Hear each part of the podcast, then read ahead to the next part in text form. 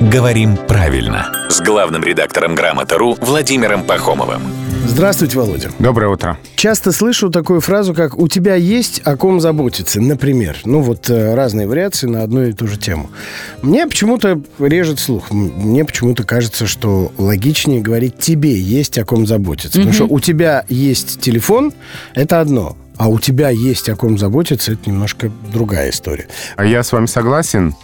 Тебе есть о ком заботиться, точно звучит лучше. Да. Ну, п- в плане звучания окей, мало ли кому что кажется. Если исходить из э, норм языка, как все-таки правильнее? А мне в справочниках не удалось найти такую конструкцию, но вообще из жизненного опыта... То есть то- то можно исключительно судить, с что- точки зрения благозвучия. и Да, всё, языкового вкуса, да, тебе есть о ком заботиться, э, явно лучше. Как хорошо, когда тебя поддерживает такой авторитетный человек. Который заботится о русском языке. Да, и в каком-то смысле о тех, кто заботится о нем тоже. Это главный редактор «Грамм.ру» Володя Пахомов.